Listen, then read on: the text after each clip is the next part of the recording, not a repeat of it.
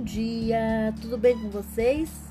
Hoje é 1 de outubro de 2020 e eu desejo um dia lindo, cheio de coisinhas de fazer sorrir.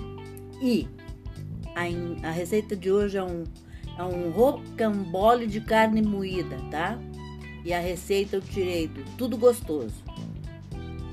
Os ingredientes são meio quilo de carne moída, um pacote de sopa de cebola, presunto fatiado, o quanto baste, queijo fatiado, o quanto baste, depende do teu gosto, tempero verde, sal a gosto.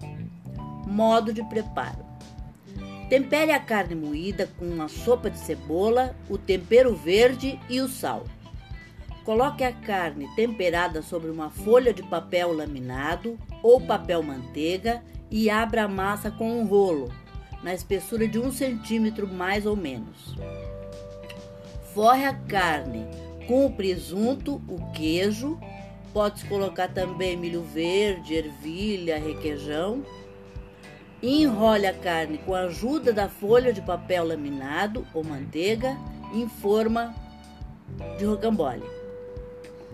Leve ao forno em temperatura alta por mais ou menos 30 minutos ou no micro-ondas por 15 minutos.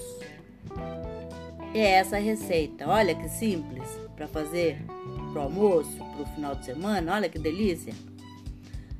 E é isso. A receita que a gente tinha para hoje, tá bom? Até amanhã, se Deus quiser.